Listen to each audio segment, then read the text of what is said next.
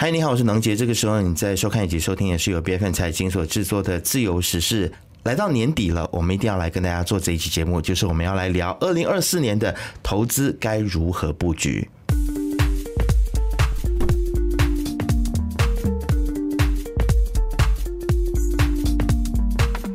其实真的是在岁末年终的时候，大家都想要稍微轻松一点。各家的媒体呢，大家都在半休息的状态哦。但是其实我们是一家的财经媒体，所以我们似乎是不能休息。因为在年底的这个时候呢，很多人都很关心说，他的资金在二零二四年的时候要如何配置，他的资金在二零二四年的时候要如何来进行合理的投资。这就是我们今天要来探讨的一个课题啊。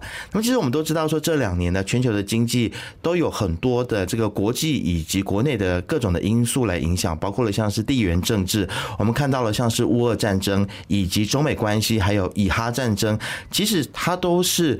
无论如何都会影响我们的整个的经济的走势。那么这些战争呢，其实也都导致能源价格的波动，而且增加了贸易的不确定性，以及相对对很多国家的经济状况，其实都带来了深远的影响。同时，我们也看到了中国采取了一系列的监管的措施。那么这些监管措施就包括了规范科技以及房地产等等的领域，以及维护金融稳定等等啊。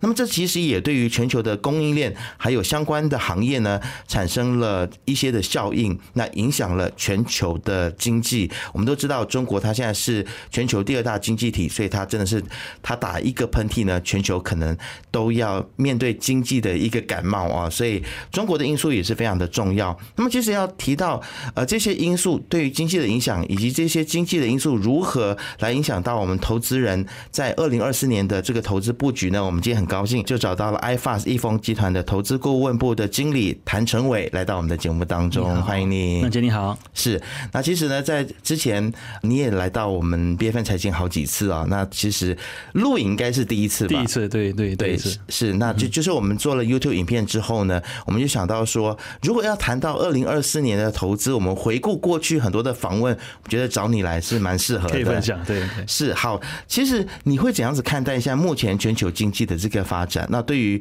未来几年，你对于经济的增长还有这个通膨的这个预期，其实你有一些怎么样子预估或者是想法，可不可以先来跟我们分享一下？其实我们这样子来看，我们其实来到一个新的一个新世界，我们说 New World Order。嗯，过去其实投资者都已经熟悉，过去如果我们要找高增长的国家的时候，我们会把目光放在中国还是亚太区域。美国对我们来说是除了科技股外，其实毫无看头。这过去十年。投资者惯有的模式。那经过疫情的冲击之后，我们看到习近平也在中国中共的架构上有更大的权力之后，其实很多东西、很多规律已经被打破了。那这个平衡现在的是在二零二四年，更应该要关注的是三个点。第一个点就是美联储什么时候开始降息？那什么时候降？跟怎么降？是因为什么降是重点？那第二点就是通膨是放缓的，这个是已经是一个基本上是已经被确认的一个 trend。那到最后就是美国或者是全球的经济都好，都会出现放缓的一个迹象，这个是不可避免的。嗯，那换句话说，今年说其实这三个东西都有相当微妙的关联。那怎么说？我们先把美联储放到最后来讲，我们先说通膨。那我们知道，其实过去的两年，因为俄乌战争呢，还是供应链啊中断的那些情况，导致的全球通货膨胀飙涨嘛。那其实这个是过去两年的主旋律，明年开始我们要谈的是通缩，就是没有在通膨了，通缩会开始，反而是那那个主要的名词。那通缩就代表着，其实每个人开始减少消费，因为过去利率是在零的水平之上，我过去能够毫无忌惮的在花钱去买东西，买房子、买车子怎么样的。那在利率从零拉到去五，以美国来说拉到去五的水平的时候，我的 cost 变得昂贵了，嗯哼，生活成本也提高了。那我就会在花钱的时候，我再想多一下，哎，想多一一些，我需不需要花这笔钱？那这就导致了我消费开始放缓，放缓就代表企业的赚的钱也比较少。那换句话说，经济放缓其实就是通缩的一个制造出来的一个结局。那换句话说，美联储要等的是什么？这个情况就是刚刚好是美联储很乐见其成的，这是他们想要的一个东西。在过去的两年内，其实美联储疯狂升息，升差不多有成十一次，从零点五八先。拉到这今时今日的五点五 percent，那疯狂升息的背后的动机是什么？把通膨压下来，避免经济过热失控嘛。那现在的问题是，美国已经成功，或许已经避免了 hard landing 的这个，或者是严重的经济萧条的一个情况。我们看到它的就业市场相当的稳健，怎么样去打压都好，还是在制造就业机会。这个跟二零一七年、二零一八年特朗普当选过后所推的那个政策很有关系，因为就是尽量的不要再依赖外劳。这也制造了一个问题，就是说，在美国你很难请到人。当每一个人都面对一样的问题的时候，你也请不到人，我也请不到人，我就会疯狂的去抢人才，我就不会的去 lay off。那这也导致为什么美国过去，一分在在疫情过后，其实利率怎么样去涨都好。就业市场还是很相当的稳健，嗯哼。那通膨已经压了下来，因为我们知道能源价格一直在往下掉嘛。我们看到中东的国家还是 OPEC Plus 国家在互相的博弈，那博弈的后果就是能源价格在往慢慢的往下滑，而且当全球放缓的时候，中国老大哥放缓的时候，需求增下滑，价格也跟着往下滑，这是必然的。那所以当能源价格一起下来的时候，通缩就是在所难免的。所以二零二四年。要看的是有好几点，你的美国股市一直在往上升，很靠近历史新高了。这样子的情况之下，诶，可能投资者就会说，诶，你们说会有 economy recession，你们有说会有经济衰退，还是 global slowdown？美国股市是在创新高的，我好像找不到那个连接点。那过去二零二二年所掉的原因就在于市场很担心美联储升息过后会把整个市场拖入。一个万劫不复的一个局面，这一个恐慌被放大了，嗯哼，所以去年跌得很凶。那跌得很凶，后面的后果就是你跌得有多凶，接下来如果情况没有那么糟糕的话，你就会弹得更加高、更加快。所以目前为止，我们看到的就是这一个点。了解，对，所以感觉上其实你对于明年很像还是蛮乐观的感觉。而且像去年，其实大家都说可能会硬着陆，特别是美国的经济硬着陆，但是它也没有发生。然后我们现在其实也听到了不断的有这样子的讯号传出来说，呃，这个美联储它是会降息。但现在大家都在讲说，美联储它发出三次的这样子的一个讯号，但讯号归讯号嘛，对不对？它是不是真的明年会来降息呢？你？其实你自己的预估是什么呢？那这样子来看，其实美联储的这个的的这个暗示，嗯，三次降息就好像西蒙当时告诉你竞选宣言不一定要遵守的一个一个感觉是一样的。所以，但是还是要谨慎一点他还是告诉你，所以我觉得照现在的情况来看，三次是可行的。嗯哼，但是明年会怎么样，我不知道。这是他后面的意思。OK，他为什么上个星期所经过的那个美联储的会议过后呢？市场会有一个很大的一个反弹？为什么？因为在九月份，当他告诉你他的预测的时候，他们只预测会把利率从五点五拉去五点一 percent，这个是二零二四年年底的预测。刚刚过去的会议上面所显示出的那个所谓的点阵图来看的话，利率已经来到了四点六，就是说我们现在是五点五，forecast 是四点六，证明说起码有三次的那个降息的那个利率，三次多吗？是比之前市场所预期的来的多了，嗯，所以这也是为什么市场诶感到很雀跃，诶，美联储终于放歌了，终于软化了他的立场。因为过去鲍威尔告诉你的是不可能，我们很强硬，我们不会妥协，我们会不计一切代价把通膨拉低，因为他们的功课是在二嘛。现在美国的通膨在三点一左右，所以其实还有一段距离的。我们的看法是，通膨也好，利率都好，都会比过去的十年。来的高一些，嗯，就是说 higher for longer。我们现在有个新词叫 H for L，嗯，higher for longer。所以这样子的情况就是在于市场要的降息来的更多。美联储说三次，我觉得目前为止三次，市场在 price in 的是五到六次。了解，这个落差很危险，嗯，因为今天我要的是六次，你能给我的三次，所以就是说市场跑在美联储前面，那这个相当危险。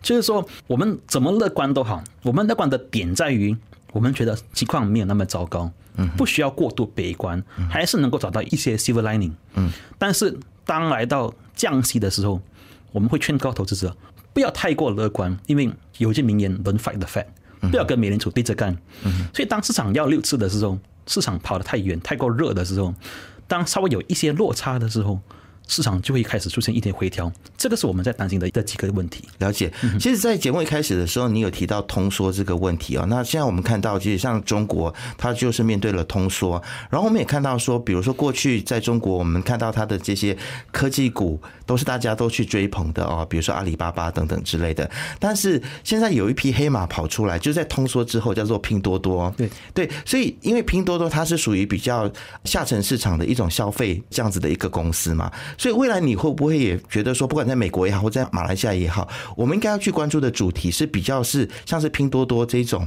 大家在谨慎消费过后的这样子的一种消费气氛底下出来的，或者是能够迎合谨慎消费的这种公司，是大家应该比较去关注的呢？绝对该。我们好比说，像所谓的市场的那个分类，嗯，你有高端市场，有中端，有低端市场，谁要去抢什么样的摊？嗯哼。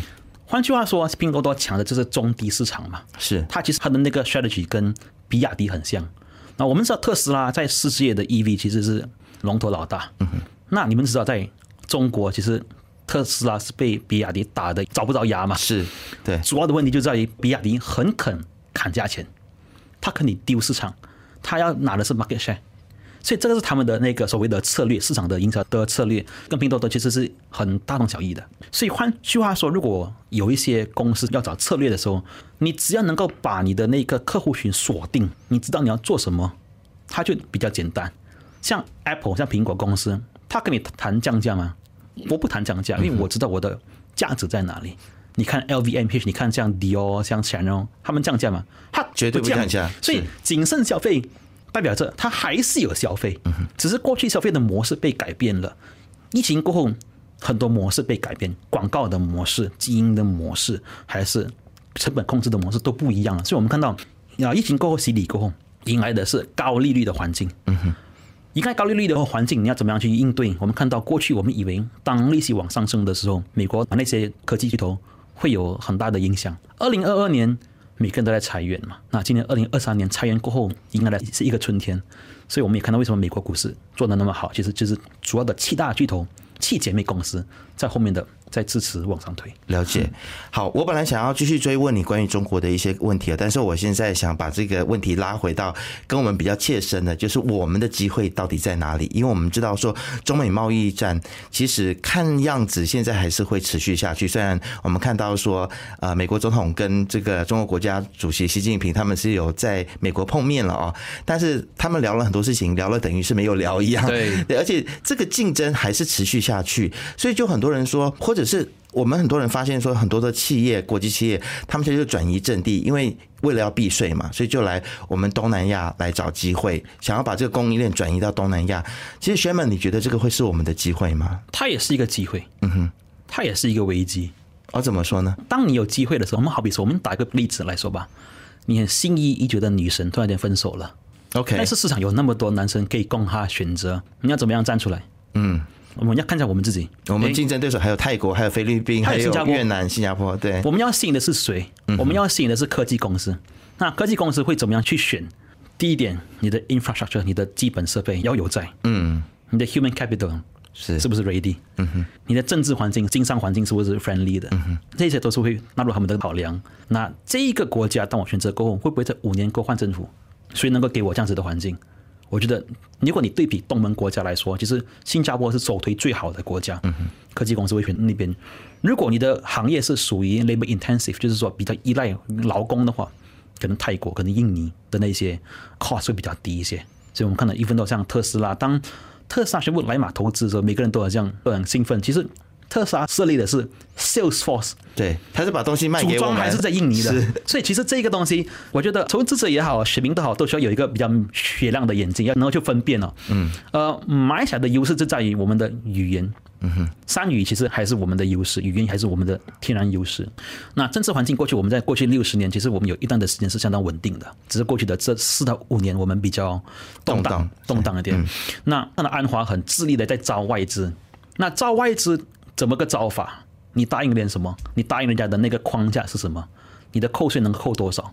所以，我们看到过去的在所谓的财政预算案，还是过去之前那几个预言他们的那些啊那些新国家能源大蓝图啊，还是 NET 啊、MP 那几个，都会是马来西亚重新开始努力要跟全世界接轨的一个 effort。嗯，这样子来说，马来西亚过去的四到五年是属于停滞不前的，它在落后的，我们没有办法做到接轨。嗯，马来西亚想要 restart，这是一个契机。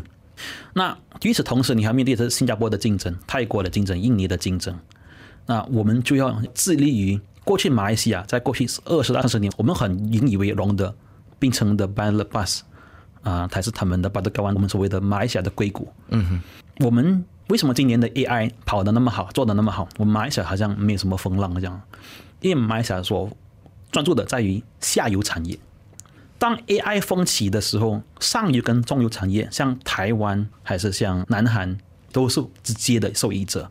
马来西亚好像哎，怎么没有感觉？因为我们在下游，嗯哼，所以我们要收到那个风，需要两到三年才会开始有 feel 到那个感觉。目前为止，我们还没有 feel 到，所以我们看到，反而当 AI 被人谈的很风风火火的时候，马来西亚的科技公司在谈的裁员的，这个很讽刺。嗯，所以安华所推出的那些 NIMP 还是所谓的工业大蓝图，这一个或许有机会把马来西亚重新跟世界接轨。我们要做的是终端跟高端产业，或者是啊在上游的那一些产业，这会是我们需要在专注的一个点。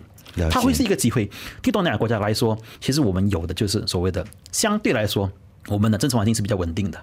嗯，但是比起其他的发达国家，好比说像日本，如果今天我是科技公司，还是像为什么巴菲特说，哎，他要把他要加大对日本的投资，主要的问题是因为每个人都在谈所谓的 onshoring 还是 reshoring，就是说境内就是重新包装嘛。以前每个人要 cheap labor 就要去找中国，中国现在要跟你讲是供应链自主。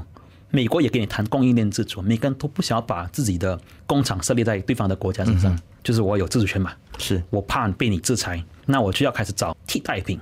谁会是最好的替代品？东南亚国家之外，其实别忘记还有日本。日本在于基础建设、人文，它的 human capital，它的境内投资都是世界数一数二的。而且别忘记，在八十多年代、九十年代，日本本身就是科技大国，所以这个契机也恰恰。制造了给日本一个重新崛起的一个机会。嗯，对对，了解。所以，我们真的要去好好思考，说究竟我们要如何去壮大自己，让我们成为这一个供应链转移的时候，我们要如何能够受益，这个是很重要啊。呃，特别是我觉得我们不要再做一些奇怪的动作，让外资快速逃离我们，比如说去北革别人的企业什么等等，这些都是会造成很多不利的这些负面的因素啊。那其实你刚才有提到关于 AI，我对于 AI 这件事情，我是个人是保持比较谨慎的态度的。我会比较多去看说，究竟它能够在企业还有个人的应用上面能够有多少。虽然我们现在有很多的影片，或者是很多人都在聊 AI，但是。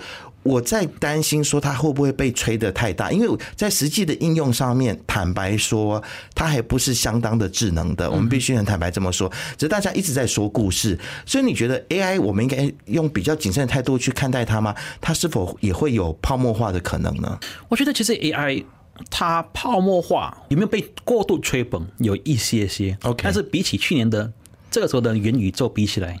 其实还小巫见大巫。OK，哦，元宇宙吹的很大，蛮蛮夸张的，蛮夸张的。现在那个现在谁还在讨论元宇宙？对对对，每个人都忘了，因为是高利率的时候，每个人都要忙着 survive 的时候，所以跟你谈元宇宙这个梦想。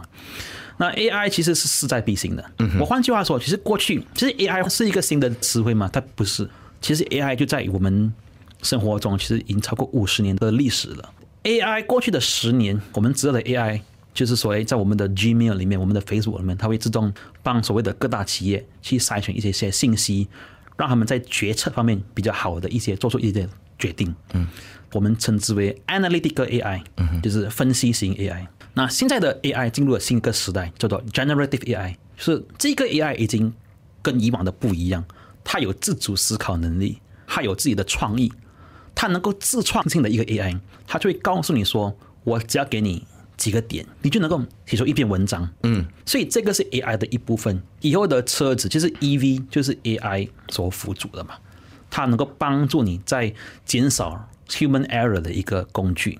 那 AI 会是一个危机吗？其实，如果它有被好好的应用，嗯，广泛的使用，其实它问题不大。但是立法管制方面就很重要。嗯哼，我要怎么样去限制 AI 的那个应用？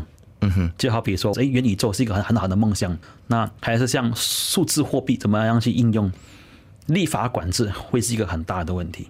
了解，呀，是它还是有它的一定存在的风险跟必要性。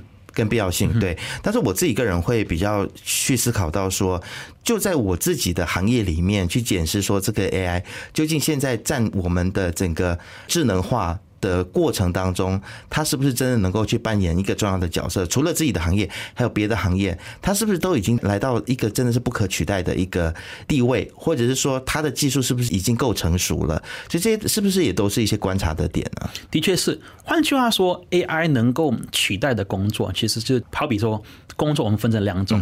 就是说，high value add 和 low value add 的一个工作是。那 AI 能够做的就是把尽量把 low value add 的工作帮你做完。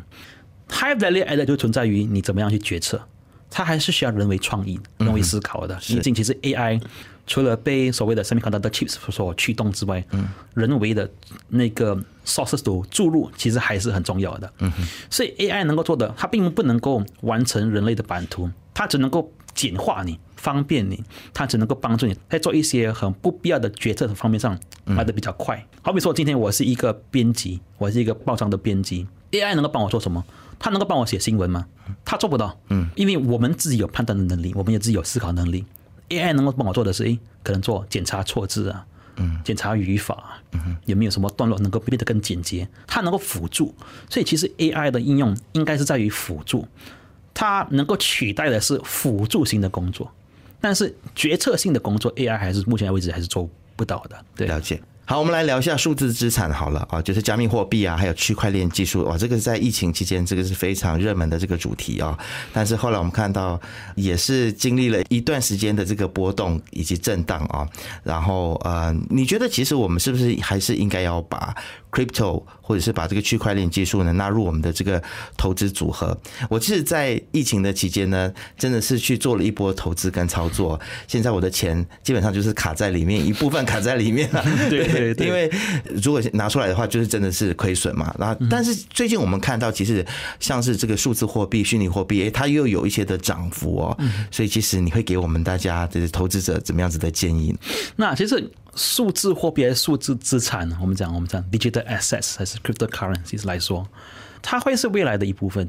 它怎么说？当它是一个未来的可能成为摇钱树的一个部分。嗯哼。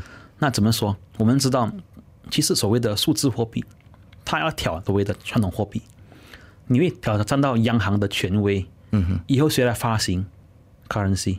以后谁来控制通膨？都是要被考量的地方。所以以长远来看，其实数字货币跟 AI 有一点像，就是说它是危机跟机会并存的一个地方。那如果既然你是一个长期的投资者，我想要在我的投资组合里面有一个五八仙还是三个 percent 的一个一个 exposure 值的话，其实还是能够考量，还是能够被考虑的。但取决于你的目的是什么。如果我告诉你说，哎，我今天要的是投资五年到十年，五年后的今天还是十年过后的今天，你你问我数字货币的应用会被比较更加广泛？我觉得答案是是的。嗯哼，你们能够想象到，在这二零一三年，其实在美国一定能够用 Bitcoin 来还披萨的钱嘛？嗯嗯。现在你可以拿来还特斯拉汽车，是作为一个交易方式。嗯。那十年过后的今天，我觉得应用会更广泛，但是所受到的立法的立法管制也会更来的更多更猛。那如果你告诉我是一个短线投资者，我要做操作的话，我要购买数字货币做一个交易，能够吗？当然可以，但是它的波动太大了。数字货币在我们的学界里面被称之为 risky assets，就是说它是高风险性啊一个投资组合，它的波动相当大。它主要是当市场感觉良好的时候，它也会跟着涨。所以如果你有就像现在这样子，对，所以你看到当纳斯达克在往上升的时候，其实数字货币也会一起应声上涨的，因为它代表的就是一个风险偏好所一个回来的一个信号。所以当美联储升息降息，其实也会牵动数字货币的表现。所以我们知道，当今年当科技股大涨的时候，那其实所有投资者都是一样的一个 behavior，就是说，当我能够取得十二八千的回抽的时候，我不会想我要见好就收，我要找十五 percent，我要找十八个 percent，二十个 percent，那我要去哪里找？当 AI 给了我那么多之后，我都会把目光转去数字货币，它可能会是一个机会，嗯哼，那它也可能是一个让你亏钱的机会。所以说，短线操作是极为困难的。在这方面看，对。所以，如果像我这样子，就曾经因为它大跌，然后就停止，就觉得说好，那我就等它升回来。但是我这段时间，我就暂时先不要投钱进去。这样子的做法，它蛮违背了这个所谓的长期投资的一个策略嘛。所以，你认为说，像我们这种曾经被吓到的这个投资人，是不是应该还是就是不要这么害怕，还是可以重新考虑说，把一部分资产可能是闲钱啊，或者是我觉得说，就算我是亏损的，也不是很在意的，这样子的一笔资金可以持续的投入在这个虚拟货币里面。你要先问自己一到两个问题。第一个问题是你投进来的这个闲钱，你会用到它吗？如果答案是 A，我接下来五到十年内这笔数目对我来说问题不大，还是对我完全没有什么影响？哎，我觉得可以试一试。但是如果它是关乎于你的那个所谓的现金流，那就不太建议，不太建议。对，OK，对，了解。好，那其实既然谈到关于这个短线投资或者是风险投资的部分的话，其实我们制作人这边有一道问题，也是我非常好奇的，就是当我们考虑到这个风险偏好跟投资的时间框架的时候，要如何去找到一个平衡点呢？那个人的这个风险管理策略应该如何设定？特别是在现在我们有看到这样子多国际的这种变化，还有有国内的因素的变化的时候，其实投资目标如何和时间框架跟风险偏好达到一个平衡呢？你会给我们什么建议？其实最重要的就是就是两个点，就是第一个就是你的 risk profile 是什么？嗯哼，就是说你的风险偏好在哪里？有些人比较 balance 比较平衡，有些人比较进取型比较 aggressive，那你就要确保你投资的方式是跟你的风险偏好是一样的。其实我是一个很保守的人，到就我买九十 percent 在。买股票，嗯哼，我是不是来放定期存款？就跟你自己的偏好有一个很大的落差，嗯哼，很容易患上心脏病了。我觉得这样，对对对对，因为你所你能够 stomach 的那个 volatility 是是跟你的投资组合是不成正比的，这个就会很有问题。OK，所以当你在确定了你自己的那个投资的组合的那个比重之后，你就要告诉你自己，你要问你自己，你能够投资多久？嗯哼，五年、十年还是五个月？就它就会很大程度上决定于你要买什么。因为要弄到钱的话，我要对标一个 benchmark，嗯哼，我可能就要对标成 fixed D，fixed D 给我四，我可能就要找一个比较高一点点的一个投资一个组合。但是如果我是能投资五年到十年，其实你看每个市场的 market cycle 的话，我们看美国像 SMB 500标普五百的话，他们过去五十年的年均回酬在九到十 percent 左右。人人都想当巴菲特，但是有多少人能够像巴菲特这样子持之以恒的去长期持有？Dollar cost 也是一个很好的方式，就是说像定期的去去定投嘛。嗯哼。那 Dollar cost 的点就在于你买的东西值得你 Dollar cost 吗？嗯。如果你在一个渣男身上一直在不断的投资，你是得不到爱情的。投资也同理，如果你买的东西，诶，你觉得它的那个基本面很好很良好的话，它只在接下来的一到两年内，它有一些问题，但是还能挺过这一关，诶，它还值得被投资的。像你刚刚有提到，就是说，诶，像那个贝格运动，嗯哼。这个运动是不是一个长期的一个问题？它会不会牵动到公司的基本面？如果答案是是的话，那 dollar cost 就不应该再继续下去。但是如果我知道这件事情总会告一段落，基本面还是良好的话，诶，我就信念只要够稳定、够坚定，我就能够进行所谓的 dollar cost averaging。了解，那么其实有很多的投资者呢，他可能是小白，或者是他本来有时间，他可以去 study 啊公司的基本面或者是经济的基本面，但是可能因为每个人的人生规划不一样，他可能突然间又变得很没空啊，要忙于工作。那现在有一些的，比如说股市型的一些基金啊，或者是比较混合型的一些投资组合，那有没有哪一些的二零二四年你觉得可以推荐给大家的一些投资的方向或者是产品？嗯，我觉得。与其我们说产品，不如我们说投资的方式跟方向。OK，我觉得好比说我明年我要投资的话，其实投资小白有小白的好处。纵观市场，我们做一个访问，一个很有趣的访问就是说，诶，比如说在华尔街投资的华尔街人，跟所谓的小股民投资的方向，搞不好华尔街的回酬率比所谓的普通股民来的低。嗯，为什么？因为所谓的这些人知道的太多，聪明反被聪明误了，想的太多。所以，当你在做很多投资的决策的时候，你会投鼠忌器，嗯，瞻前顾后，瞻前顾后，你就诶诶，当我在投资的时候，我知道，诶，利率很高了，还是想 all time high 了，我是不是要再买？还是等一一等？寻常投资者，我不管，我就是要投资，投资是一个一生的事情，它不是一个一一年两年的事情，我就买着，可能我就忘了。但十年过后的钱，诶，搞不好我过去的十年我买了 Amazon，我买了苹果公司，今年我是赚到。盆满不满的。嗯哼，那这个是第一个个点。第二个点就是在于投资小白，我们有多少的时间能够去管理你的投资组合，就很取决于你能不能够找到所谓的有良好的 track record 或者是记录的投资组合经理。这个就很关键。那你们能够去看，像每一个投资组合的话，他们有他们所谓的 fact sheets，他们的记录，他们在过去的十年，他们的赛个在面对所谓的像英国脱欧啊，像所谓的二零一八年的贸易战呢，还是二二零二零年的疫情，他们怎么样去表现？它的抗跌力有多少？我就能够知道，诶，这个 fund manager 这个投资组合经理。是一个值得信赖的，因为他的记录是相当良好的。那这个就很关键。那股票基金其实也是一个投资方向，但是它是一个双面刃。怎么说？当你我在买股票型，就是说 ETF 的时候，它其实是在复制市场的走势。嗯哼市场升一个 percent，它同样的涨一个 percent。但是你要知道的是，在有些市场里面，比如说像马来西亚，在亚洲国家。有一些公司是不在所谓的 index 里面的，好比说我过去买一件 small cap player，可是我用的是 KLCI 的 ETF 来买，我就错过这间公司。所以你还是需要一个经验很老道、一个很好的 record 的那些所谓的 active fund manager，就去帮你筛选。帮你选择这些公司来来做投资的，嗯嗯，而且一定要找这个有认证的、有执照的，很重要。嗯，不要在外面乱跟股入啊！这个我们还是 就是一直不断的在我们的节目当中啊来提醒大家。好，那今天节目最后还有什么要给我们提醒的吗？或者要补充的吗？嗯，如果说是二零二四年投资做一个总结啊，其实就是保持尽量好的现金流。嗯，因为我们不知道会市场会发生什么事。每一次，以我自身的经验来说，投资每一次都是我们做决定的时候，我们都以为我们做的最好的决定。我们不知道，哎，搞不好明天会有一个更好的一个机会。那不要被这一些所谓的想法安前过后，自己绑着自己走。你要知道的是，只要我能够投资是长期投资，五年到十年的，今天的这个决定其实只是在洪流中的一个小决定而已。关键就在于你有没有适当的、适时的去做一个 rebalancing，做一个 review，去环顾你的投资，做一些调整。